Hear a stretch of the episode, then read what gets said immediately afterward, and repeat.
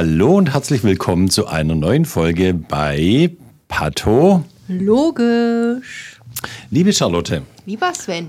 wir haben heute einen Gast da. Ja, das stimmt. Und zwar den Professor Christian Sina, Leiter des Instituts für Ernährungsmedizin der Uni Lübeck. Hallo, lieber Christian. Hallo, ihr beiden. Hallo.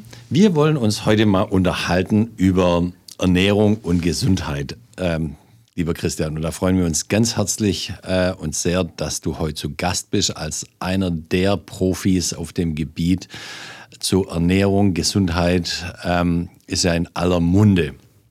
Mal die erste Frage, die sich natürlich dann immer jeder stellt, ist, was kann ich machen, um mit meiner Ernährung gesünder zu werden? Und natürlich auch, wie kann ich mit Ernährung auch meine Gesundheit gefährden? Kannst du da uns mal einen groben Überblick geben? Ja, also das ist natürlich eine sehr, sehr komplexe Frage Ja. am Anfang. Aber wenn ich das mal praktisch runterbrechen möchte, gibt es ja durchaus Vorstellungen, was ist denn eine gesunde Ernährung?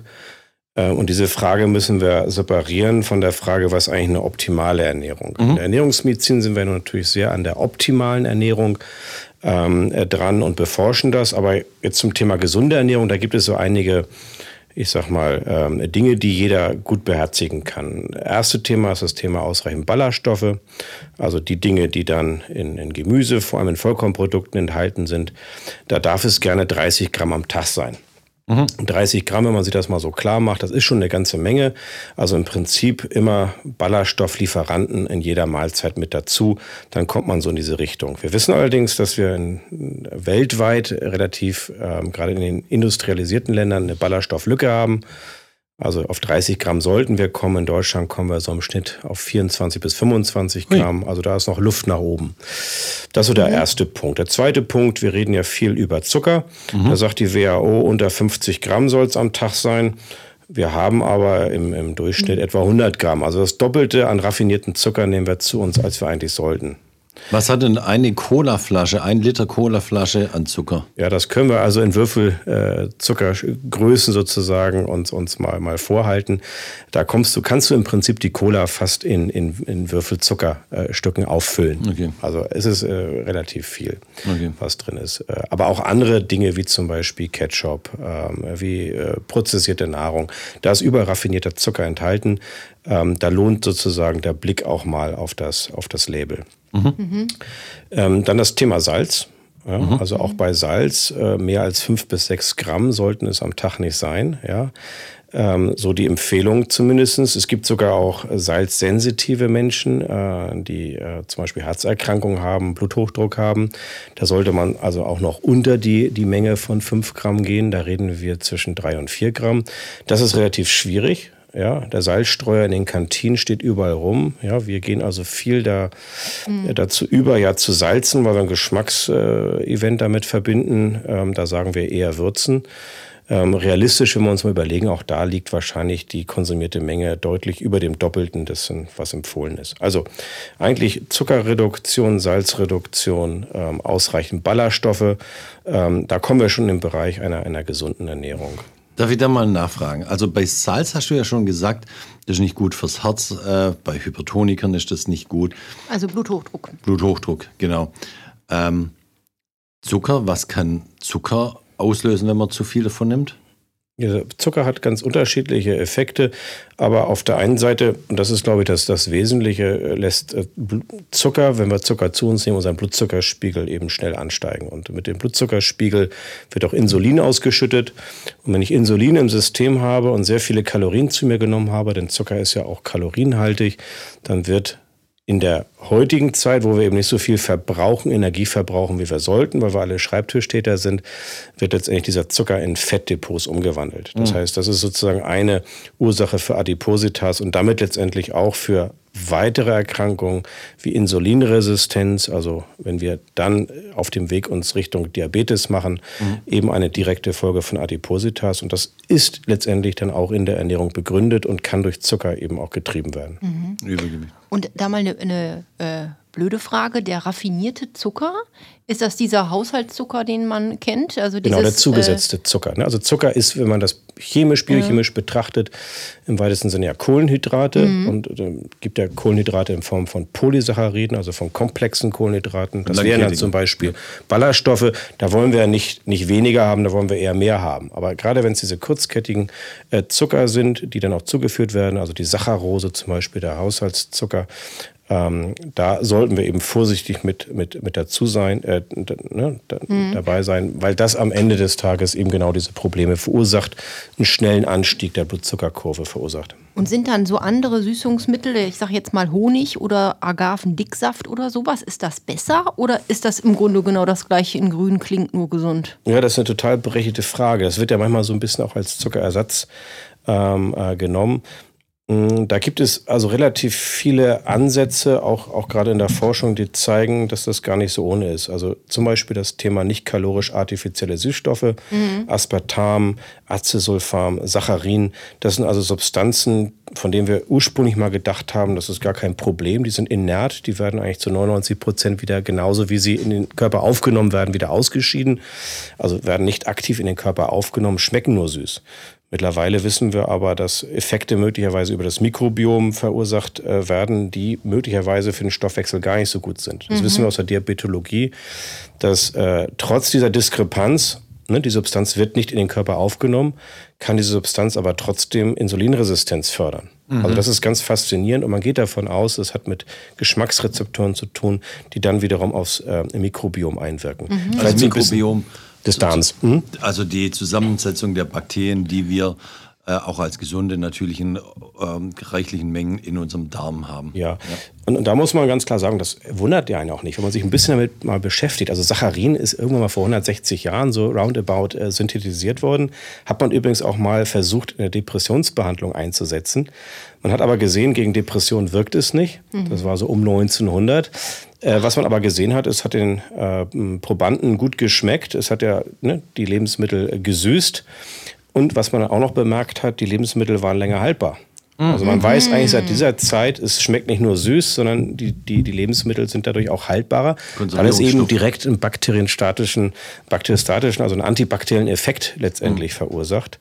Ähm, und wenn ich dann das in hohen Mengen zu mir nehme, dass dann das Mikrobiom dadurch irgendwie, also die Zusammensetzung der mhm. Darmbakterien beeinflusst wird, das verwundert, finde ich nicht. Ne? Mhm, ähm, ja. So, und da gibt es eben viele äh, auch, auch so Anekdoten für verschiedenste Lebensmittel, die man auch so ein bisschen immer mal wieder einsetzt in, in, in der Überlegung, kann ich ein Süßgefühl ähm, erzeugen mit etwas, was vielleicht gesünder ist als der Haushaltszucker.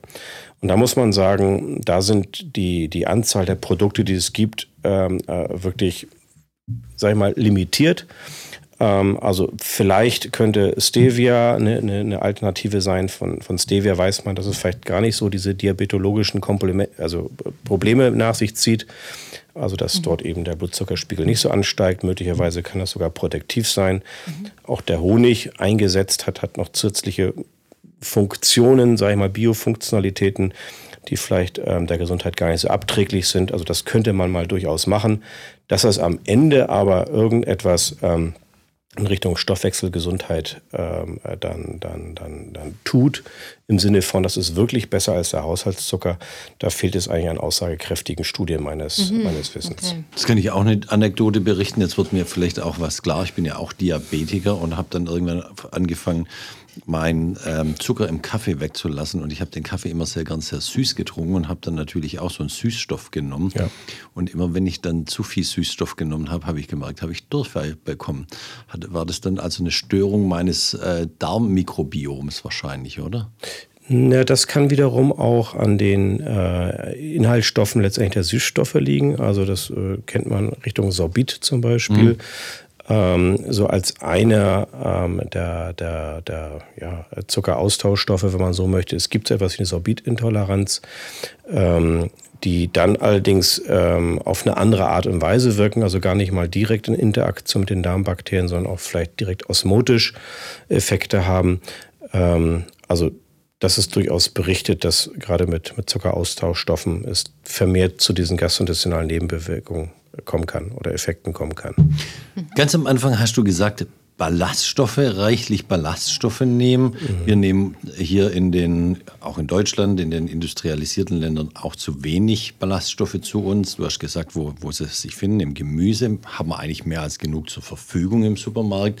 Also in unseren. An sich schon, man muss in, es nur essen. Man muss es nur essen. Also in, in unseren Jagdgründen, in modernen Jagdgründen gibt es das hier alles zu kaufen in mehr oder weniger unbeschränkten Maßen. Wofür sind die Ballaststoffe überhaupt gut? Warum soll man mehr essen davon? Ja, es gibt ja viele, viele verschiedene Effekte, die gesundheitsförderlich sind. Also ich fange mal an äh, von, von äh, oben nach unten gehen wir mal durch. Also wenn ich Ballaststoffe esse, dann ne, habe ich ja meistens Produkte, wo ich dann ausreichend kauen muss. Mhm. Das heißt, also ich habe eine Ertüchtigung letztendlich auch der, der Speichelsekretion der Kaumuskulatur, das ist erstmal gut. Dann äh, zweitens führen äh, Ballaststoffe, gerade auch lösliche Ballaststoffe, dazu, dass die Magenentleerung reduziert wird. Das bedeutet, dass nur zeitlich verzögert der Mageninhalt letztendlich dann in den, in den Darm abgegeben wird und damit dann der Speisebrei zeitverzögert in den, in den Dünndarm kommt. Mhm. Das bedeutet, dass also Blutzuckerspitzen abgefangen werden können, mhm. weil ich einfach einen verspäteten ähm, ja, Aufnahme. Äh, Aufnahme habe mhm. letztendlich ähm, von, von Kohlenhydraten, wie zum Beispiel Zuckermoleküle. Mhm. Ähm, und dann ist es so, dass Ballaststoffe, und das ist auch eine ganz wichtige Funktion, letztendlich der Treibstoff unserer Darmbakterien sind. Ähm, Darmbakterien leben mit uns ja in einer Symbiose, sind sehr wichtig für unsere Gesundheit und die füttere ich eben mit Ballaststoffen. Äh, Darmbakterien können dann insbesondere aus den löslichen Ballaststoffen äh, kurzkettige Fettsäuren produzieren. Das ist so ein Fermentationsvorgang. Äh, das kann man sich so ein bisschen wie bei einer alkoholischen Gärung vorstellen. Und wie beim Sauerkraut. Absolut, es blubbert nicht? und mhm. es tut und macht. Das merken auch, auch einige ähm, Personen, dadurch, dass der Bauch dann aufgetrieben ist. Also das ist dann Stoffwechselaktivität des, des Mikrobioms. Und diese kurzkettigen Fettsäuren wiederum sind extrem wichtig, weil ähm, diese dann auch über bestimmte zelläre Strukturen wiederum Gesundheitseffekte machen können. Also ein Beispiel ist ähm, die L-Zelle. Das ist eine bestimmte L-Zelle. Ich weiß nicht, ob ihr die schon mal im, im Podcast hattet. Mhm. Das ist die Zelle, die ähm, ähm, zum Beispiel das GLP-1 produziert, das Glucagon-like Peptide. Das ist eine ganz, ganz wichtige Substanz, das Inkretin ähm, welches zu einer Ökonomisierung der Insulinfreisetzung führt, welches den Appetit ein, eingrenzt, ähm, welches das Körpergewicht letztendlich positiv beeinflusst, was bis hin zu ZNS protektiv ist, also bestimmte auch Vorgänge, die durch Zucker im zentralen Nervensystem hervorgerufen werden, abdämpft. Das ist also ein ganz wichtiges, gerade auch zum Abnehmen relevantes ähm, Hormon. Und das mhm. wird dann also über diese kurzkettigen Fettsäuren, über die Bindung dieser kurzkettigen Fettsäuren an die L-Zellen sozusagen propagiert, in seiner Bildung ähm, dann äh, begünstigt. Und das hat eben wie gesagt, diese positiven Effekte. Dann gibt es zusätzliche Effekte noch, dass ähm, Ballaststoffe eben auch den Cholesterinstoffwechsel beeinflussen können. Auch das ist wieder, das können wir also auch beliebig dann, dann molekular runterbrechen. Ähm, ich weiß nicht, ob das an dieser Stelle zu weit führt, aber man weiß zum Beispiel jetzt auch aus größer angelegten Studien, dass gerade die Propionsäure hier ganz wichtig ist.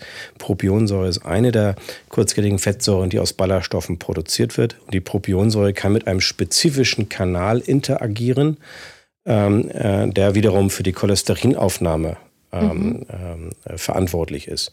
Das Ganze funktioniert dann über verschiedene Intermediärschritte, aber am Ende kann ich dadurch zum Beispiel auch die Cholesterinaufnahme reduzieren und auch positiv, wie gesagt, dann auf meinen Cholesterinspiegel, also auf meine Blutfette einwirken.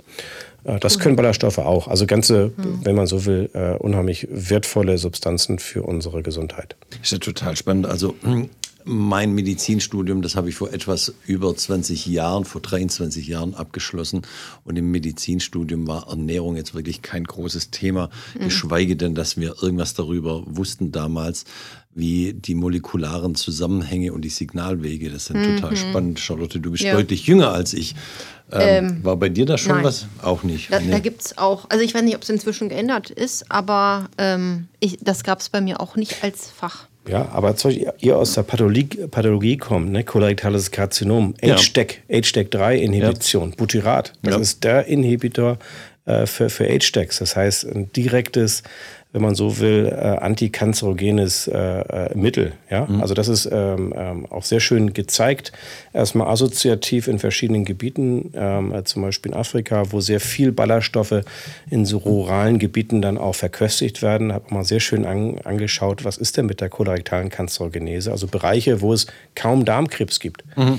Ja, und äh, auch wenn es assoziativ ist, sind die Studien, die dazu geführt haben, total spannend, weil man eben genau sehen kann, dass die ähm, Signalwege, die angekickt werden, die eben ähm, Darmkrebs äh, begünstigen, eben dort abgeschaltet zu sein scheinen. Und das funktioniert eben über diese Histon-Deacetylierungsprozesse, die unter anderem am Butyrat dranhängen. Also total spannend. Total spannend. Also solche assoziativen Studien sind ja immer total wichtig, um erstmal einen Hinweis zu bekommen als Wissenschaftler, um dann zu gucken, wo kann man denn hier jetzt die Ursache dann wirklich ergründen. Total spannend. Uns hat man immer erzählt, dass Ballaststoffe gut sind, dass eben die, äh, der Darminhalt schneller durch den Darm geht und deswegen ähm, die, das Darmkrebsrisiko sinkt, weil man immer davon ausgegangen ist, dass der, der Stuhl selber äh, Darmkrebs auslösen ja, kann. Das ist ein total wichtiger, wichtiger Aspekt, ähm, zu sagen, dass die ähm, Transitzeit, in der ja. eben der Speisebrei auch dann über einen bestimmten Zeitraum toxisch wirken kann, ja. auch einen großen Einfluss hat. Da gehen wir immer mehr auch dazu hin, ähm, dieses alte Prinzip wieder aufzugreifen. Wir wissen übrigens von den Ballaststoffen, ich hatte es ja gerade erwähnt, die Ballaststoffe führen dazu, dass der Magen sich etwas später entleert, also eine Art von Motilitäts- Hemmung im Magen mhm. vorliegt. Aber im Dünndarm ist der Effekt genau umgedreht. Ne? Ja, also da fängt es an, die Motilität fängt an, äh, wirklich dann, dann auch äh, stärker zu arbeiten und entsprechend kurzweiliger ist letztendlich dann auch ähm, der, äh, der Inhalt, der dann, der dann dort im, im Darm ist. Und äh, desto besser ist, wenn man so will, auch die Verdauung. Deshalb setzen wir das zum Beispiel auch bei chronischer Verstopfung ein. Also bei der chronischen Obstipation sind lösliche Ballaststoffe ein gutes Mittel ähm, um, sage ich mal, im, im ersten Ansatz ähm, äh, zu versuchen, diese, diese Problematik besser in den Griff zu bekommen. Was ist ein löslicher Ballaststoff? Wo kann ich den kaufen? In welcher Form? Also erstmal muss man sagen, ist das, was in Pflanzen enthalten ist, da hat man ja lösliche un mhm. und unlösliche Bestandteile, also die Zellulose äh, als typische Zellwandbestandteil von Pflanzen, das sind also unlösliche äh, Ballaststoffe. Die löslichen Ballaststoffe sind so etwas wie ähm, Oligofructose, Inulin, diese Sachen. Mhm, mhm, die kommen also dann, dann ebenfalls in Gemüse Obst, ähm, und Obst, Obst, mhm. Obst vor. Ähm, natürlich kann man das auch supplementieren, wobei ich immer auch aufgrund eben der Mikronährstoffdichte, also aufgrund der Vielzahl anderer positiver Wirkstoffe, eigentlich immer sage, gerne Naturprodukt. Äh, zum mhm. Naturprodukt greifen. Ähm, in besonderen Spezialsituationen, wie zum Beispiel der Obstipation, da kann dann eben auch das Supplement gegeben werden, da kann auch dann äh, der Wirkstoffe gegeben werden. Also zum Beispiel Flohsamenschalen sind hier mhm. so ein Beispiel äh, für Ballaststoffe, die eben in der Therapie der chronischen Verstopfung zum Einsatz kommen können. Jetzt muss ich aber sagen, ähm, ich weiß ja auch, dass in Obst unheimlich viel Zucker in Form von Fruchtzucker vorliegt. Das macht dann aber wieder die Blutzuckerspitzen. Ist dann äh, Obst wirklich äh, oder habe ich da hier ein Fehlverständnis? Ja, ich, also die also Fructose selber macht natürlich keine Glukoseerhöhung, keine Blutzuckererhöhung. Ja. Ne? Also Fructose kann allerdings wiederum indirekt auf den Blutzuckerspiegel wirken, ah, okay. indem Fructose dann in der, in der Leber wirkt und die hepatische ähm, ähm äh, Glukoseproduktion äh, letztendlich beeinflusst. Ah, so ist. Das heißt, gerade für die Leber ist zu viel Fructose ähm, nicht gut. Mhm. Ähm, äh, dabei muss man sagen, es gibt ja auch Empfehlungen, zweimal Obst am Tag. Äh, also das ist sicherlich eine, eine, eine Dosis, ähm, die, die jetzt nicht, nicht problematisch ist. Da überwiegen möglicherweise eben die Benefits durch eben andere Substanzen, die dort auch noch enthalten sind. Insgesamt bin ich immer so ein bisschen vorsichtig mit diesen pauschalen Ernährungsempfehlungen. Also wie viel von was soll es denn sein? Dreimal am Tag Gemüse, zweimal am Tag äh, Obst. Mhm. Ich meine, wenn wir alle drauf achten, dann wird es wirklich schwierig. Ähm, so für mich zählt es immer und auch jetzt auf dem Weg zur gesunden Ernährung, auch den, den entsprechenden Patientinnen und Patienten, die zu mir kommen, dann sage ich immer, naja, versuchen Sie möglichst viel Gemüseprodukte einzubauen. Wenn Sie dann mal Lust auf was Süßes haben, dann lieber Obst als dann das Stück Schokolade. Aber wir arbeiten halt wenig mit Verboten. Wenn es da mal die mhm. Schokolade mhm. sein, sein soll, dann ist es auch kein Problem. Es muss halt sich alles in Maßen abspielen. Zweimal in, am Tag Obst. Martin Luther hat gesagt, zweimal in der Woche. Schadet weder dir noch mir, macht im Jahr 104, aber der meinte damit was anderes. ja. Spannend. Spannend. Also ja. wir hatten jetzt Ballaststoffe, Zucker, Salz und Zucker, Zucker also raffinierten Zucker. Genau. Sind das so die drei Hauptsachen oder gibt es noch? Ja, mehr? dann gibt es weitere Sachen, auch, auch das Thema Alkohol wird oh. immer wieder diskutiert. Läuft, also läuft Alkohol und Zigaretten als Ernährung? Das Thema Alkohol ja. Ja. ja also auch ne, äh, würden wir dazu zählen. Ähm, und da gilt letztendlich auch, ähm, dass, dass. Je mehr, umso besser? Äh, ja, nee. äh, mitnichten so. Also es ist, es ist tatsächlich so, dass wir ähm, dem Alkohol ja nicht nur äh, schädende Wirkung auf die Leber nachsagen ja. oder auch aufs Mikrobiom, sondern äh, Alkohol letztendlich auch im Bereich kardiovaskuläre Gesundheit ähm, wenn man das mal genauer sich die Studien anschaut, dann durchaus diskutiert werden muss. Zwar ist es so, wir sagen ja beim Rotwein gibt es diesen kardioprotektiven mhm. Effekt. Mhm. das äh, sagen auch einige Studien in der mediterranen Ernährung. Ne? Äh, der Rotwein, der das Herz schützen soll. Das stimmt zum Teil, also für den Herzinfarkt gilt es so. Wenn man aber die Gesamtmortalität sich mal anschaut in den Studienkollektiven, wird das Risiko im Prinzip wieder eingefangen, weil dann doch eine erhöhte ähm, Mortalität in Richtung Schlaganfall da ist, mhm. ähm, erhöhte Mortalität auch in anderen kardiovaskulären Ereignissen gesehen wird, sodass man sagen muss, eigentlich ist äh, Alkohol ähm, zumindest das, was aktuell die Studien angeht, dann äh, doch nicht so positiv behaftet, ja. wie wir das manchmal darstellen. Ja. Ähm, also so, dass man da wirklich tunlichst äh, nicht mehr als die, die empfohlenen Mengen zu sich nehmen äh, sollte. Das bedeutet, äh, für einen Mann ähm, äh, sollte es nicht mehr als, als ein Glas Wein sein, für die Frau dann, dann leider nur ein halbes Glas Wein. Mhm. Pro Tag. Pro Tag. Also ich habe ja. letztens auch eine große Studie ähm, gelesen, die war, hatte relativ viele Patienten auch eingeschlossen. Da kam dann auch klar eine Assoziation raus zwischen Alkoholkonsum und Brustkrebs. Und da haben die Frauen mhm. reichlich wenig zu, zum Beispiel ja. Äh, getrunken. Ja. Irgendwie. Also ja, schon ab einem halben Glas Rotwein. Selbst beim Rotwein wusste man, wenn eine Frau jeden Tag ein halbes Glas Rotwein trinkt, dann steigt ihr Risiko für die Entwicklung des Brustkrebs massiv an. Ja, mhm. das ist so ein Beispiel. Wir sehen ja auch in der Ambulanz ab und wann kryptogene Leberzirrhosen, mhm. gerade bei, bei, bei Frauen, die in der Anamnese dann auch erstmal unauffällig sind, weil das Glas Rotwein am Abend ähm, nicht als eine Art von Genussgift irgendwie interpretiert wird oder auch als problematisch angesehen wird. Ne? Gen genauso wie bei uns ja. aus dem süddeutschen Raum. Ja. Das Maß Bier gehört zur Ernährung dazu. In den ländlichen Bereichen ähm, der, der, vergorene Apfelmost, der Appleboy, der ähm, gilt ja. manchmal auch nicht als Alkohol, ja. sondern das gehört einfach zur Ernährung dazu. Ja. Das Aber das sind Summationseffekte und da muss man schon sagen, dass das ist einer der Einflussfaktoren wahrscheinlich, die wir, die wir zu wenig äh, in, der letzten, in den letzten Jahren auch betrachtet haben. Und dann gibt es ja auch so versteckte Alkohole, wie zum Beispiel im Obstsalat, der, der einen Tag lang stehen bleibt. da bildet sich ja auch schon Alkohol im Joghurt, im Kefir und äh, in jedem Apfelsaft ist schon ja, Alkohol. Das sind so ganz spannende Untersuchungen, ja. dass es durchaus auch mikrobiomische Stämme äh, gibt, die, die selber nicht, als, als, als Stamm Ethanol produzieren können unter letztendlich dem, genau. dem Einfluss von Kohlenhydraten. Ähm, die, die, auch, die körpereigene Brauerei ist das nämlich. Ja? So, und auch da gibt es durchaus Hinweise, dass das möglicherweise an diesen kryptogenen Leberzirrhosen beteiligt sein könnte. Also da gibt es total viel, viel Spannendes zu berichten. Aber man muss klar sagen, wir haben jetzt ja gerade ähm, besprochen, was ist denn jetzt eine gesunde Ernährung? Und das sind genau. so Dinge, die man, ich glaube, auch gut um, umsetzen kann. In der Ernährungsmedizin beschäftigen wir uns allerdings natürlich so ein bisschen mehr auch um die individualisierte, personalisierte Ernährung hin zu einer optimalen ja. Ernährung.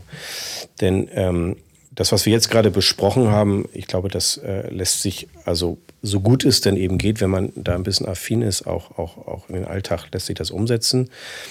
Die Frage ist immer dann, wenn ich denn schon eine Erkrankung habe oder ein besonderes Risiko an einer Erkrankung, dann, dann irgendwann mal zu erkranken oder vielleicht auch eine chronische Situation habe, die ich bessern möchte, äh, da kommt dann so etwas wie die personalisierte Ernährung ja. zum, zum Tragen. Also uns wirklich genau anschauen, wer braucht denn genau was. Und da gibt es wirklich faszinierende Daten bis hin zu, dass wir in der Interaktion zwischen Medikamenten und und Ernährungsbestandteilen, Lebensmitteln, Interaktion ganz, ganz bevorzugt und bewusst letztendlich ausnutzen, um die Wirkstärke zu erhöhen. Ach was, sowas ja. gibt es. Also ja. Ich, ich möchte es auch nochmal betonen. Also wenn ich jetzt so sage, irgendwie Apfelsaft und Kefir und Joghurt und, und äh, Obstsalat hat alles Alkohol, nicht, dass jetzt hier der äh, Gedanke aufkommt, Hilfe, was, was soll ich denn noch essen? Irgendwas müssen wir ja essen, um zu leben.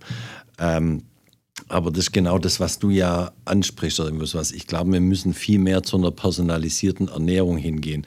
Wenn man sich jetzt an dem Phänomen Helmut Schmidt und seiner Frau anschaut, die konnten rauchen ohne, ohne Ende äh, über Jahrzehnte hinweg äh, in äh, horrenden Umfang, also Kettenrauchen und haben nie einen Lungenkrebs zum Beispiel bekommen ähm, weiß man, dass eben manche Leute ein äh, Risiko für das eine stärker ausgeprägt haben als ein Risiko für eine andere Erkrankung. Und das ist genauso, äh, wie, wie man das auch bei Leuten kennt, die Alkohol trinken. Manche Leute kriegen eine Leberzirrhose, ohne dass sie viel Alkohol getrunken haben. Andere kriegen äh, noch gar keine Leberzirrhose, obwohl sie viel stärker trinken. Und das ist genau das, was man jetzt, glaube ich, so rauskriegen will und muss. Wer hat hier welche Veranlagung, welche Erkrankung zu kriegen und dass man darin auch adaptiert die Ernährung einstellt. So, ne? Also dass man wirklich genau überlegt im Rahmen der Präzisionsmedizin, die wir ja nun, nun alle machen, ähm, dass wir mit den entsprechenden Möglichkeiten, die es ja auch gibt, auch in der, in der äh, molekularen Pathologie, ähm, mhm. ne, ähm, Dinge so rechtzeitig identifizieren, dass wir wirklich rechtzeitig auch kommen. Und ich glaube, da sind so duale Ansätze zwischen ähm, pharmakologischer Wirkstoff, ähm, aber dann eben auch verbunden mit einem äh, ernährungstherapeutischen Ansatz äh, hier wirklich sehr wegweisend sein können. Und mhm. der Ausblick geht ja dahin, dass wir sagen, okay, es gibt äh, zum Beispiel tolle Ansätze in der Therapie von, von Tumoren, PD-1, PDL-1, das sind also die mhm. Äh, Medikamente, die die Immunbremse mhm. Ähm, ähm, beseitigen, damit das Immunsystem Krebszellen besser aktivieren kann. Und da wissen wir, das ist in hohem Grade abhängig davon, wie das Mikrobiom konfiguriert ja. ist. Mhm. Und wenn wir wissen, dass die Dinge, die wir in der Ernährung machen, ich hatte gerade die kurzkettigen Fettsäuren als Endprodukt von Ballaststoffen ja berichtet, damit können wir natürlich das Mikrobiom in die eine oder andere Richtung treiben. Und da ist die Zukunfts- Vision oder die Perspektive, dass wir das so spezifisch machen, dass wir also mit einer entsprechenden Antikrebstherapie, mit einer Immun-Checkpoint-Inhibition, also mit dieser Therapie, es schaffen, wirklich eine, eine medikamentöse ähm, Therapie so zu ergänzen, dass sie besser wirken kann. Das, das ist, ja, ja mal, auch nochmal ein total spannendes Thema. Ähm, wenn ich schon krank bin, zum Beispiel Krebs habe, was ist da eine optimale Ernährung? Aber ich glaube, lieber Christian, das, das müssen wir nochmal gesondert in einem äh, anderen, äh, einer weiteren Folge im, im Podcast beleuchten. Gerne. So für unsere Zuhörerinnen und Zuhörer zu Hause. Wenn die jetzt hier denken, ich möchte was über die Ernährung für meine Gesundheit was tun, ein Profil erstellen, ein persönliches, was die richtige Ernährung für mich ist. Es kann nicht jeder zu dir nach Lübeck ins Institut für Ernährungsmedizin kommen. An wen kann man sich denn da wenden, wenn man da Fragen dazu hat für eine personalisierte Ernährung? Das ist die erste Frage noch. Und dann die allerletzte Frage, die ich habe. Ähm, wenn ich gar keinen Zugang zu einem professionellen Ernährungsmediziner wie dir habe, ähm, was wäre so eine Ernährung, wo man sagt, damit macht man mal nichts falsch? Ja, also zum ersten Punkt ähm, ist immer die Frage, in welcher Indikation suche ich Hilfe. Mhm. Das heißt, bin ich schon erkrankt? Äh, habe ich ein sehr, sehr hohes Risiko? Also habe ich Adipositas, Fettleibigkeit, habe ich eine Diabeteserkrankung, habe ich eine koronare Herzerkrankung, äh, dann ist der Weg ähm, ähm, über den, den Hausarzt, auch über den Facharzt zu nehmen, der dann eine ärztliche Notwendigkeitsbescheinigung ausschreiben kann. Mit der kann sich dann die Betroffene, der Betroffene dann an ähm, eine Ernährungsfachkraft wenden. Das sind zertifizierte Fachkräfte, die äh, Ernährungsberatung und Ernährungstherapie anbieten. Ähm, das wird in der Regel von der Krankenkasse übernommen zumindest ähm, in, in, in, höheren Prozentsätzen äh, übernommen. Es kann sein, dass ab und zu ein bisschen Zuzahlung notwendig ist. Und dann kann man professionalisiert dort eine Ernährungstherapie bekommen. Äh, wichtig ist hier darauf zu achten, dass es sich wirklich um zertifizierte und erfahrene mhm. Ähm, Beraterinnen, Berater handelt, ähm, damit das eben auf einer breiten und ja. guten Basis angesiedelt ist, weil ja doch viel, ist kein geschützter Begriff äh, meines mhm. Erachtens, genau. da ist also sehr viel ähm, auch zwischen äh, Himmel und Erde, was vielleicht nicht so optimal ist. Aber da würde ich wirklich dann äh, die Hausärzte, den Hausarzt ansprechen. Genau, und nicht irgendwie ähm, nach der YouTube-Empfehlung oder Instagram-Empfehlung von irgendjemandem gehen, der sich da als Profi generiert, ohne wirkliche Ahnung ja, zu haben. Auch da gibt es natürlich hochprofessionelle ja, Angebote und ähm, ich denke auch, dass äh, zukünftig äh, entsprechend auch eine äh, Kennzeichnung seriöser Angebote mhm. gerade auf diesen Plattformen stattfinden wird. Ähm, das ist also gar nicht schlecht, erstmal zum Vorinformieren, aber muss schon sagen, ähm, bevor ich dort irgendjemanden aufsesse, äh, sitze, der dann vielleicht auch ähm, äh, vielleicht nicht ganz so seriös oder vielleicht auch individuell nicht passend äh, Empfehlung ausgibt, da, da würde ich eben den Weg über so eine professionelle individualisierte Beratung äh, und Therapie gehen. Denn es ist schon entscheidend, äh, nicht nur diese, was wir gerade berichtet haben, was kann man so allgemein machen, es gibt eben diese individuellen Situationen, wo es eben extrem schwierig ist. Ich hatte gesagt 30 Gramm Ballaststoffe. Es gibt aber viele, die ähm, an einem Reizdarmsyndrom leiden, die äh, mhm. eben auch am ja, Bauchgrummeln oder, oder Bauchschmerzen leiden.